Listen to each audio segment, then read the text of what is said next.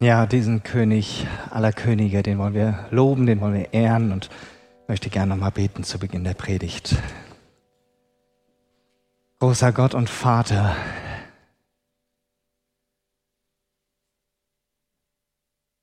du bist hier. Und du willst zu uns reden. Du willst uns dein Wort aufschließen. Du willst uns tief in dir verwurzeln. Und ich bete, dass, dass du zu unseren Herzen sprichst. Amen.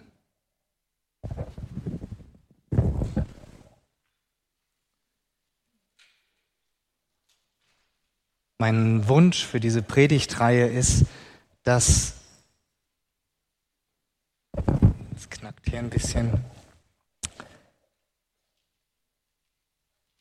dass Glaube und Leben noch mehr zueinander findet.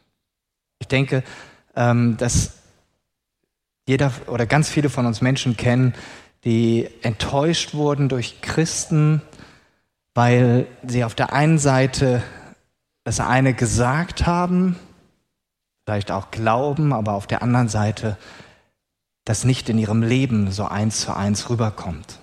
Dass Glaube und Leben nicht zusammenpasst und das wird heutzutage und gerade ähm, von den jüngeren Generationen ähm, ganz klar gesagt, dann, dann kann ich damit nichts anfangen.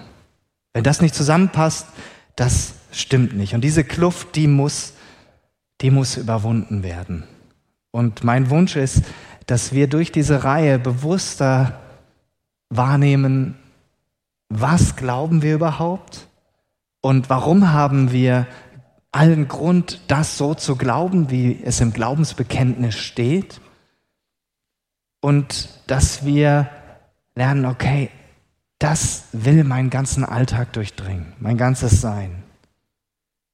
Und dass wir dadurch dann auch mutiger werden, unseren Glauben vor anderen zu bekennen. Vielleicht gar nicht unbedingt mit vielen Worten, sondern vielmehr durch unser Leben, das die gleiche Sprache spricht wie unser Glauben. Dass auch außen sichtbar ist und das mit dem übereinstimmt, was wir innerlich glauben und dass andere das an uns sehen können. Wir haben eben diesen Clip gesehen, ganz am Anfang, wo Leute befragt wurden, was sie über Gott denken oder ob sie mit ihm was zu tun haben. Und es ist ein ganz großer Unterschied, ob ich einfach an irgendetwas glaube eine höhere Macht, ein höheres Wesen, das Schicksal, fällt mir immer dieser Witz ein aus, ich weiß nicht mehr welcher Film das war, ich glaube an das Rikscha, äh, Schicksal, ja, ich weiß nicht, wer den Film kennt. Ähm, das ist so, das ist sehr unpersönlich. Und auf der anderen Seite, wenn ich sage, ich glaube an Gott, dann ist es schon eher persönlich. Aber wenn jemand heutzutage sagt, ich glaube an Gott, heißt das nicht automatisch, dass man weiß, welcher Gott damit gemeint ist. Das war ja auch am Ende dieses Interviews, wo sie dann nachfragte, um welchen Gott geht es hier jetzt nochmal? Und er hat es dann ein bisschen näher erläutert und es wurde deutlich, okay, es geht um diesen Gott, der sich in der Bibel uns vorstellt.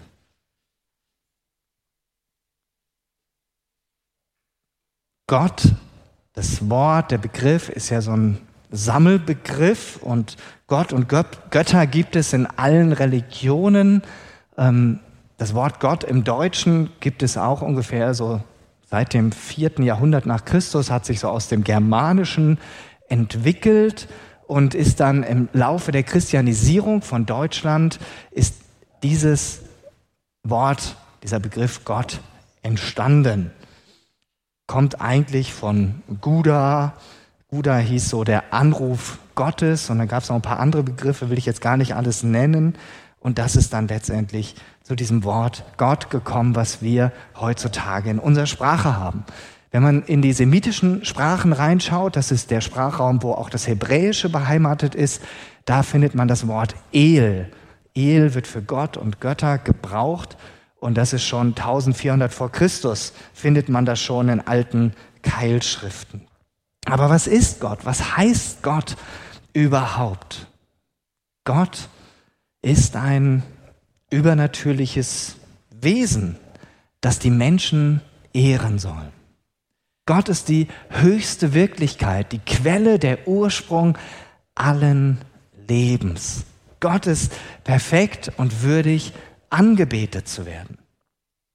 Aber diese Beschreibungen, die sind ja immer noch relativ allgemein. Und es lässt sich sogar auf viele Religionen beziehen. Da könnte sich der Islam auch wiederfinden oder andere Religionen. Und deshalb ist es wichtig, dass wir Gott näher definieren. Und genau das geschieht hier im Glaubensbekenntnis, das wir uns gemeinsam anschauen wollen. Und heute will ich mit euch die ersten drei zentralen Begriffe im Glaubensbekenntnis anschauen. Vater, Allmächtiger und Schöpfer. Denn dieser erste Teil lautet, ja, ich glaube an Gott, den Vater, den Allmächtigen, den Schöpfer des Himmels und der Erde.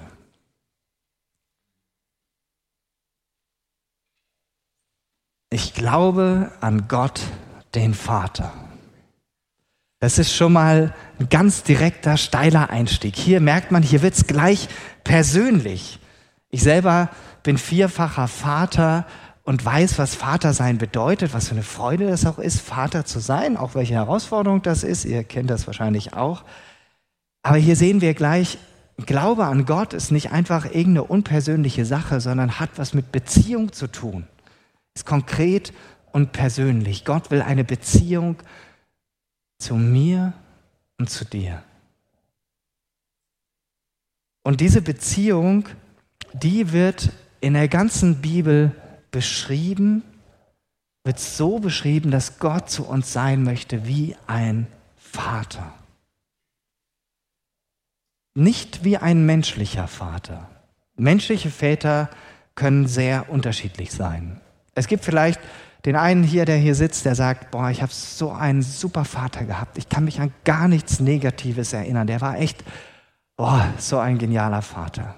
Wenn du so einen Vater hattest, dann ist das richtig wunderbar. Dann hast du jemanden erlebt, der verantwortungsbewusst war, der verlässlich war, der gütig war, der dich getröstet hat, wenn du hingefallen bist, der dich äh, in den Arm genommen hat, der anwesend war und nicht dauernd weg war der sich in seine Familie investiert hat, der dich versorgt hat, der dich beschützt hat. Aber vielleicht sitzt du hier und sagst, komm mir gar nicht mit diesem Begriff Vater. Ich habe so eine tiefe Vaterwunde in meinem Herzen. Ich habe meinen Vater als abwesend erlebt, als kühl, vielleicht als gewalttätig, ähm, vielleicht alkoholsüchtig oder sonst irgendwelche Sachen. Ähm, er war nie da, er war nur auf seine Arbeit fokussiert und hat mich gar nicht gesehen als Kind mit dem, was ich brauchte. Und da könnte ich noch eine ganze Reihe mehr aufzählen. Dinge, wo wir unseren eigenen Vater als nicht hilfreich, nicht fördernd erlebt haben. Dass Gott sich aber uns als Vater vorstellt, ist nicht in erster Linie oder ist gar nicht biologisch gemeint. Also biologisch könnte uns nichts mehr trennen als die Distanz zu Gott, sondern es geht um die geistliche Ebene. Durch Jesus können wir überhaupt erst zu Gott kommen. Und Jesus hat uns Gott vorgestellt als seinen Vater, der auch unser Vater sein will. Jesus sagt diesen markanten Satz in Johannes 14,6. Ich bin der Weg, die Wahrheit und das Leben. Niemand kommt zum Vater, außer durch mich. Jesus hat uns das konsequent vorgelebt, was es bedeutet, während er Mensch war, in einer intensiven, intimen Beziehung zu seinem Vater im Himmel zu leben. Dass er gesagt hat, ich kann gar nichts von mir aus tun, ich tue nur das, was ich den Vater tun sehe, was er mir sagt und zeigt.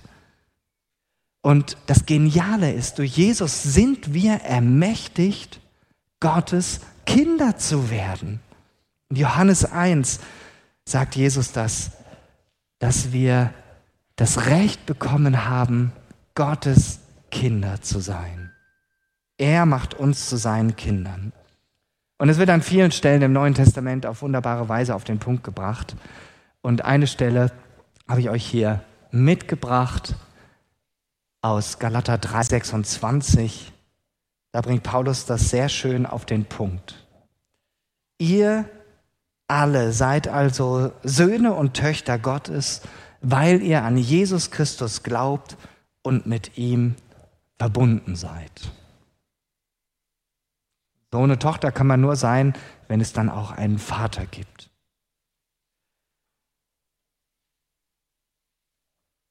Unser eigenes Vaterbild darf an dem, was uns in der Bibel begegnet, wie Gott uns da als Vater begegnet, darf es gesund werden, darf es gesunden, zur Ruhe kommen. Von ihm stammt die Idee der Vaterschaft. Paulus bringt das in Epheser 3 so auf den Punkt, dass er sagt, von Gott, der der Vater aller Vaterschaft ist. Er hat sich das ausgedacht.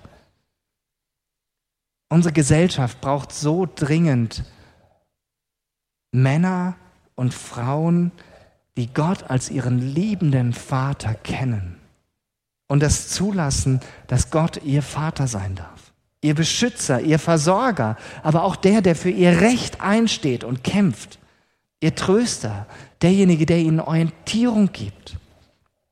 Für sie selbst, aber genauso auch für andere, dass wir Menschen sind, die für andere Verantwortung übernehmen können in den Bereichen, wo wir hineingestellt sind. In unserer Familie, zuerst für uns selbst, dann in unserer Familie, in unseren Beziehungen, Partnerschaften gegenüber den Kindern, wenn welche da sind, den Enkeln, Urenkeln, aber auch auf der Arbeit oder Überall da, wo du in Verantwortung stehst. Auch hier in der Gemeinde.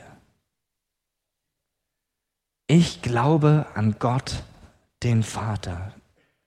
Dieses Bekenntnis ist eine Einladung, Gott wirklich zu vertrauen. Nicht irgendeinem höheren Wesen, einer spirituellen Macht oder einem Schicksal sondern Gott als Vater zu vertrauen in den Herausforderungen des Alltags und diese bewusste Entscheidung zu treffen, dass er mein Versorger und mein Beschützer sein darf. Aber auch das Wissen, dass er mich nicht in die Irre rennen lässt, wenn ich auf Abwägen unterwegs bin, sondern dass er mich immer wieder auffangen will und mir entgegenkommt.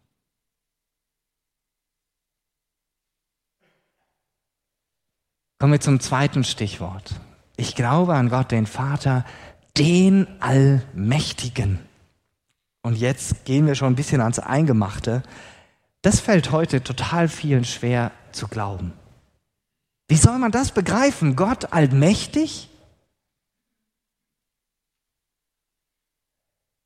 Die Frage nach der Allmacht Gottes, die wird nicht erst seit der Aufklärung, also seit ungefähr 270 Jahren in Frage gestellt, die Frage, die finden wir auch schon ein paar hundert Jahre bevor Jesus auf diese Welt kam. Von einem griechischen Philosophen Epikur wird folgende, wird folgende Aussage zitiert. Ähm, ich wollte euch das, glaube ich, als Zitat mitbringen, aber das habe ich jetzt nicht. Er sagt so viel wie, äh, ein Gott, der all, der alles tun kann, aber dann gar nicht dafür sorgt, dass es irgendwie besser wird auf der Welt, der kann nicht allmächtig sein. Oder wenn er die Macht hat, das alles zu tun, es aber nicht tut, dann kann er nicht allgütig sein. Also gibt es ein großes Problem mit dieser Aussage, Gott ist allmächtig, wenn er doch eigentlich alles machen könnte, aber nicht alles tut. Also gibt es keinen allmächtigen Gott. Ist ungefähr jetzt nach meinen eigenen Worten ähm, das, was Epikur schon vor 2400 Jahren gesagt hat. Also schon eine ganze Zeit, ganze Zeit her. Ähm, und trotzdem sind durch die Jahrhunderte hindurch die Menschen eigentlich davon ausgegangen, Gott ist allmächtig. Aber das wurde erschüttert. 1755 gab es das große Erdbeben von Lissabon. Die erste große Katastrophe der Menschheit, wo mehrere Zehntausend Menschen gestorben sind. Ja, und wo man sich gefragt hat, wie kann ein gütiger, ein allmächtiger Gott das zulassen? Und diese Fragestellung, die wurde immer weiter ähm, zugespitzt bis ins Heute hinein. Und daraus ist diese Frage entstanden, wie kann es sein, dass ein allmächtiger Gott dieses ganze Leid und Elend auf dieser Welt und in meinem eigenen Leben zulässt? Dann kann er nicht allmächtig sein, das geht nicht. Und diese Sicht, dass Gott allmächtig ist, hat in den letzten 270 Jahren immer stärkere Risse bekommen. Durch die Aufklärung hat sich der Mensch immer mehr selbst zum Zentrum dieser Welt gemacht und alle, allen Geschehens, allen Ursprungs, weil der Mensch sagt, ja, wir betrachten alles aus unserer Perspektive und da hat Gott keinen Raum. So wie diese junge Frau in dem Video gesagt hat, also ich bin so der naturwissenschaftliche Typ und das mit Gott, das brauche ich nicht. Das brauchen vielleicht ein paar Leute, die eine Hoffnung brauchen, dass nach dem Tod irgendwas noch kommt. Aber wo sie so rüberbringt, und das ist eine Haltung, die uns, denke ich, ganz viel in der Gesellschaft begegnet, dass man Gott und Wissenschaft nicht nebeneinander denken kann. Und die normale wissenschaftliche Herangehensweise ist ja auch die, dass Gott darin nicht vorkommt. Der Mensch hat sich immer mehr in den Mittelpunkt des Lebens gestellt und er hat ja auch richtig viel auf die Beine gestellt. Und davon profitieren wir alle heute. Wir profitieren von der industriellen Revolution, von allen Erfindungen, von dem medizinischen Fortschritt, von all den Dingen. Ähm, das geht, fängt in der ganzen Landwirtschaft an, äh, bis hin über Kleidungsindustrie und alles, alles, was mühsam war für den Menschen früher, das den Alltag bestimmt hat, ist für uns heute viel leichter geworden, weil wir Dinge schneller und effizienter hinkriegen. Wir können eine Welt zumindest größtenteils ernähren mit über sieben Milliarden Menschen drauf. Und der Mensch denkt, boah, ich bin so gut, ich krieg das alles hin. Ich brauche keinen Gott, der mich versorgt. Ich brauche keinen Gott, der mich beschützt. Ich brauche keinen Gott, der mich wieder gesund macht. Und so weiter. Der Mensch hat Gott immer mehr außen vorgestellt.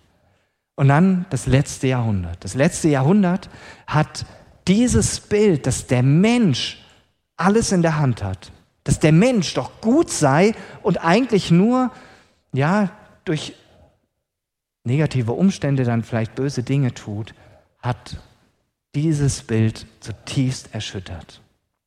Dazu haben nicht zuletzt die, diese beiden Weltkriege beigetragen, aber auch insbesondere der Holocaust sechs Millionen Juden, die umgebracht wurden auf bestialische Weise. Wo man nicht mehr einfach sagen kann, ja, das war eine Idee eines bösen Menschen. Es ist schon eine Übermacht, die dem gegenübersteht. Und auf der anderen Seite die Fragestellung, wie kann ein allmächtiger Gott so viel Grausamkeit zulassen? Und ich könnte noch ganz viel aufzählen. Sei es die Kinder, die in jeder Minute sterben an Hunger, sei es die vielen Kriege, die es auf der Welt gibt, wo Menschen ihr Leben verlieren, sei es die, die vielen Frauen, die gefangen sind, ähm, von, die zu Prostitution gezwungen werden, die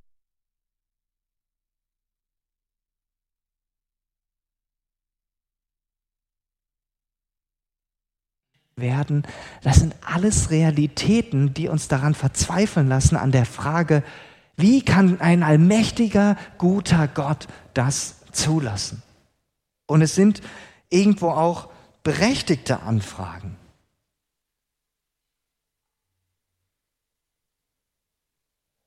Es sind berechtigte Anfragen. Es ist nachvollziehbar, dass wir Menschen die Allmacht Gottes in Frage stellen. Krankheit, Krebs, Corona, dieser ganze Mist, Depression, Burnout, all das lässt uns schier verzweifeln. Wenn wir bei einer menschlichen Definition von Allmacht bleiben, dann kann Gott nicht allmächtig sein. Die Bibel ist da viel differenzierter. Sie zeigt uns ein viel breiteres Bild davon, wie sich Gottes Allmacht und Macht zeigt. Allmacht meint, dass jemand Einfluss und Kontrolle über die ganze Wirklichkeit hat, also über alles, was ist, und dass das unbegrenzt ist. Bezogen auf Gott heißt es, Gott ist der Allmächtige, weil es ihm an Mitteln und Möglichkeiten nicht fehlt, um das zu tun, was er tun möchte. Gott schenkt zum Beispiel, viele kennen wahrscheinlich diese Geschichte, einer Sarah mit über 70 oder 80 Jahren ein Kind, obwohl sie kinderlos war und keine Kinder bekommen konnte.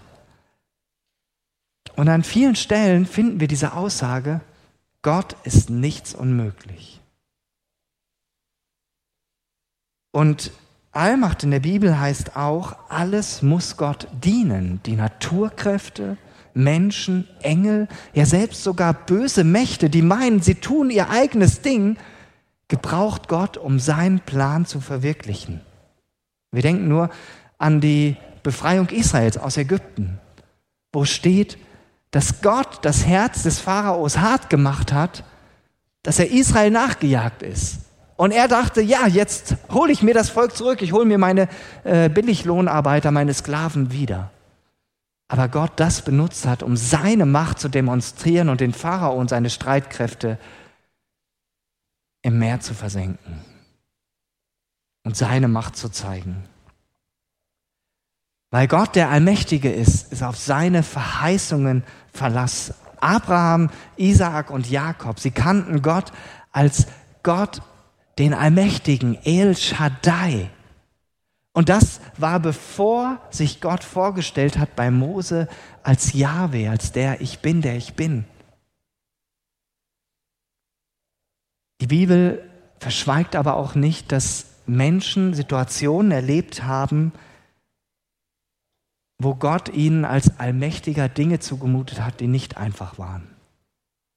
Zum Beispiel in der Geschichte von Ruth, die Schwiegermutter Noomi verliert erst ihren Mann, dann ihre beiden Söhne und kommt nach Hause nach der Hungersnot wieder nach Israel zurück und sagt, nennt mich nicht mehr Noomi, die fröhliche oder die glückliche, sondern nennt mich Mara, denn der Herr, der Allmächtige, hat es bitter mit mir gemeint. Sowas steht auch in der Bibel. Und allein Gott ist derjenige, der die Macht hat, uns Menschen herauszuretten, uns Menschen in die Beziehung zu sich hineinzustellen. Das kann keiner von uns.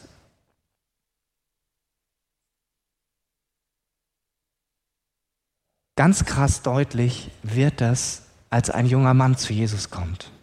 Ein junger Mann, erfolgreich, reich, sagt zu Jesus, was muss ich tun, um das ewige Leben zu bekommen?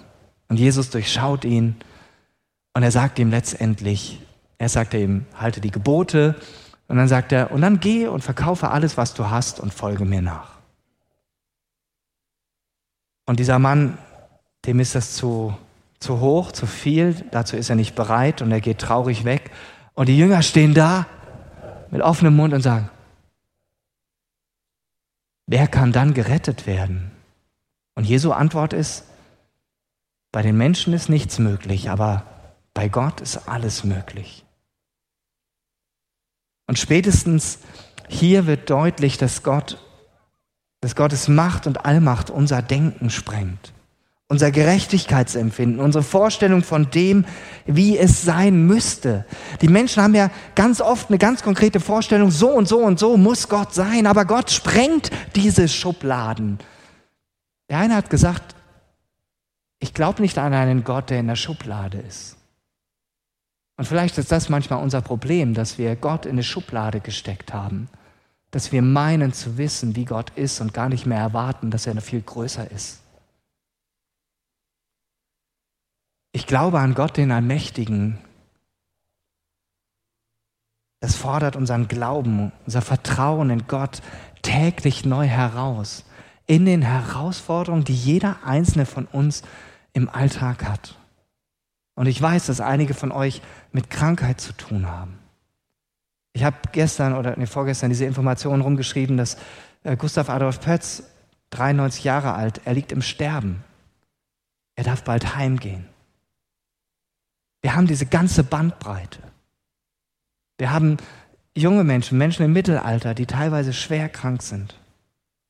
Und es sind Fragen, wo wir herausgefordert sind, dennoch an Gott festzuhalten. Und es wird an einer Stelle in der Bibel ganz extrem sichtbar. Im Psalm 73, Vers 23 und 24 wird gebetet, dennoch bleibe ich stets an dir. Denn du hältst mich bei meiner rechten Hand. Dennoch, dennoch, obwohl ich so viel Mist erlebe, bleibe ich stets bei dir. Vers 24, und wenn mein Leben zu Ende geht, nimmst du mich, nee, genau, du führst mich nach deinem Plan, und wenn mein Leben zu Ende geht, nimmst du mich in Würde bei dir auf. Ich glaube an Gott, den Allmächtigen, heißt, ich glaube und vertraue dennoch auf ihn, auch wenn ich nicht alles verstehen kann, auch wenn ich nicht alles einordnen kann, was ich erlebe. Ich halte an ihm fest.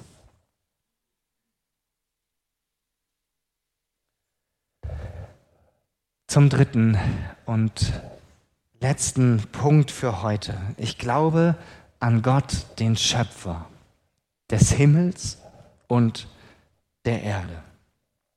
Das ist eine der Grundüberzeugungen des christlichen Glaubens seit jeher. Gott ist derjenige, der aus dem Nichts schafft und durch sein mächtiges Wort.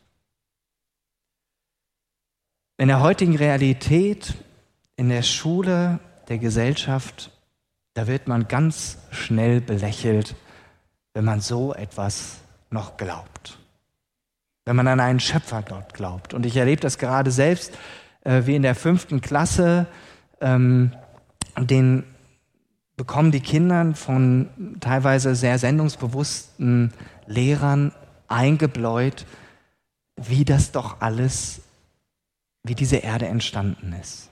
Und dass sie schon in der fünften Klasse aufschreiben müssen, wie das mit der Evolution funktioniert hat. Ähm, und da gar kein Raum dafür ist, dass man auch was anderes denken könnte, weil da einem das Denken abgesprochen wird. Da ist gar nicht die Möglichkeit, dass die Erde ja anders entstanden sein könnte, weil es überhaupt keine Möglichkeit gibt, dass es Gott gibt und wenn es keinen Gott gibt, dann kann er ja auch die Welt nicht geschaffen haben. Punkt. Das Zeugnis der Bibel ist hingegen komplett anders. Die Bibel spricht an so vielen Stellen davon, dass Gott Schöpfer ist, dass Gott diese Welt wunderbar gemacht hat, dass er sich alles erdacht hat und erschaffen hat. Und da lese ich ein paar Verse vor. Jesaja 45, 18. Denn so spricht der Herr, der Herr, der den Himmel geschaffen hat. Er ist Gott, der die Erde bereitet und gemacht hat. Er hat sie gegründet. Er hat sie nicht geschaffen, dass sie leer sein soll, sondern sie bereitet, dass man auf ihr wohnen solle. Ich bin der Herr und sonst keiner mehr. Jesaja.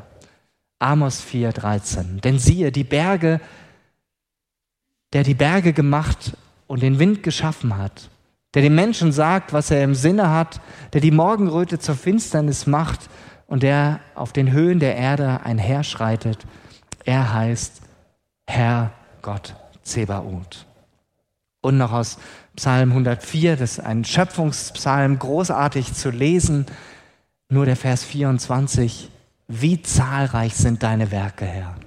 In Weisheit hast du sie alle gemacht. Die Erde ist voll von deinen Gütern. Ich finde, das klingt so großartig. Und es ist nicht nur einfach Poesie, einfach nur menschliches Staunen. Und dann haben wir natürlich auf den ersten Seiten der Bibel diese großartigen Worte. Im Anfang schuf Gott Himmel und Erde. Und das klingt gigantisch. Und wenn man hier genau hinschaut, dann entdecken wir, wie wunderbar Gottes Schöpfung ist. Gerade im ersten Kapitel, da merken wir, wenn man nicht einfach nur auf die Frage schaut, hat Gott die Frage, äh, die, die Welt in sieben Tagen erschaffen, dann merkt Gott, merken wir, wie Gott geschaffen hat. Er nimmt die Himmelskörper und gibt ihnen ihre Bestimmung. Er nimmt ihnen ihre vermeintlichen Kräfte und schafft sie als das, was sie sind. Im Umfeld von Israel, die ganzen Religionen, die hatten auch sogenannte Schöpfungsmythen. Und da waren die ganzen Gestirne, Sonne, Mond, Sterne, das waren alles Götter. Und was macht Gott? Und es kommt im hebräischen Text so wunderbar zum Ausdruck. Gott hängt Sonne, Mond und Sterne wie Lampen an den Himmel. Er gibt ihnen eine sachliche Bestimmung.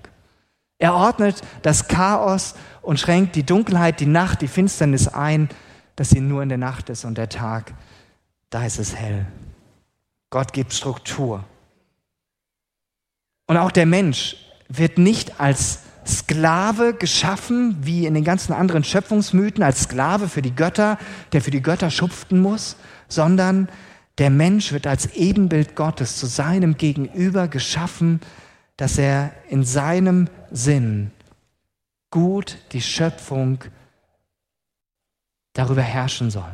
Herrschen meint hier die Welt wie ein guter Gärtner bebauen und bewahren. Gerade bei dieser Frage nach der Entstehung der Welt, da prallen Glaube und Wissenschaft ganz oft aneinander. Und dabei denke ich, dass es wenig Sinn macht, äh, dass man an dieser Stelle in Grabenkämpfe hineingeht. Das ist viel zu oft getan worden. Und an dieser Stelle verkommt Gott oft dann zum Lückenbüßer-Gott, ähm, weil sozusagen, solange die Wissenschaft noch nicht eine Sache erklärt hat, ist Gott dann dafür zuständig. Das kann es irgendwie auch nicht sein. Aber als glaubender Mensch darf ich auch offen sein für Erkenntnisse der Wissenschaft, ich muss aber nicht alles eins zu eins übernehmen. Wie Gott genau die Schöpfung gemacht hat, ich weiß es nicht. Ich kann es nicht sagen. Und bei dieser Frage, bei dieser Diskussion wird es wahrscheinlich auch keinen Gewinner geben und wir werden vielleicht auch keinen zum Glauben überzeugen. Es geht nicht darum zu fragen, wer recht hat, sondern dass wir den kennen, der uns liebt und der uns in seinem Wort sagt, dass er uns geschaffen hat. Und dass wir den Menschen, mit denen wir darüber sprechen, denen wir darüber ins Gespräch kommen, ehrlich zuhören und lernen, ihnen auch gute Fragen zu stellen. Ich für meinen Teil kann nur sagen, ich vertraue mich dem Gott an, der mich gemacht hat. Ich traue ihm zu, dass er alles zwar auf für mich nicht hundertprozentig nachvollziehbare Weise, aber dass er alles geschaffen hat. Ob und inwiefern er Abläufe gebraucht hat, die die Wissenschaft heute als gesetzt darstellt, ich weiß es nicht.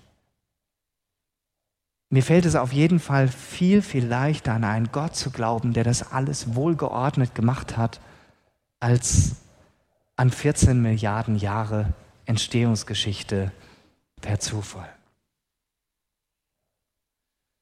Ich glaube an Gott, den Vater, den Allmächtigen, den Schöpfer des Himmels und der Erde. Wie steht es mit dir? Glaubst du an diesen Gott, der sich dir als Vater zeigt? Glaubst du an diesen Gott, der sich auch als Allmächtiger zeigt, der die Macht hat, der alles in seiner Hand hält? Und glaubst du an diesen Gott, der dich geschaffen hat? Wann hast du dir zuletzt Gedanken darüber gemacht, was das überhaupt für dich bedeutet? Womit tust du dich schwer? Und was kannst du vielleicht gar nicht glauben? Ich mache dir Mut, diese Fragen zu stellen und nicht nur dir selbst, sondern mit anderen darüber ins Gespräch zu kommen. Dass ihr euch gegenseitig dabei herausfordert und euch Fragen stellt und miteinander ins Gespräch kommt. Und vielleicht als Aufgabe für die nächste Woche, versuch doch mal darauf zu achten, wo du merkst, dass Gott dir als Vater begegnet, wo du Gottes Macht in deinem Alltag wahrnimmst und wo du staunst über seine Schöpfung. Und wenn du dann feststellst, wenn du das feststellst, dann versuche das nicht einfach nur für dich zu behalten, sondern teile das mit jemand anderem, indem du darüber sprichst oder du stellst es in deinen Status oder bei Instagram oder du sprichst einfach ganz normal mit jemandem darüber. Das als Ermutigung. Amen.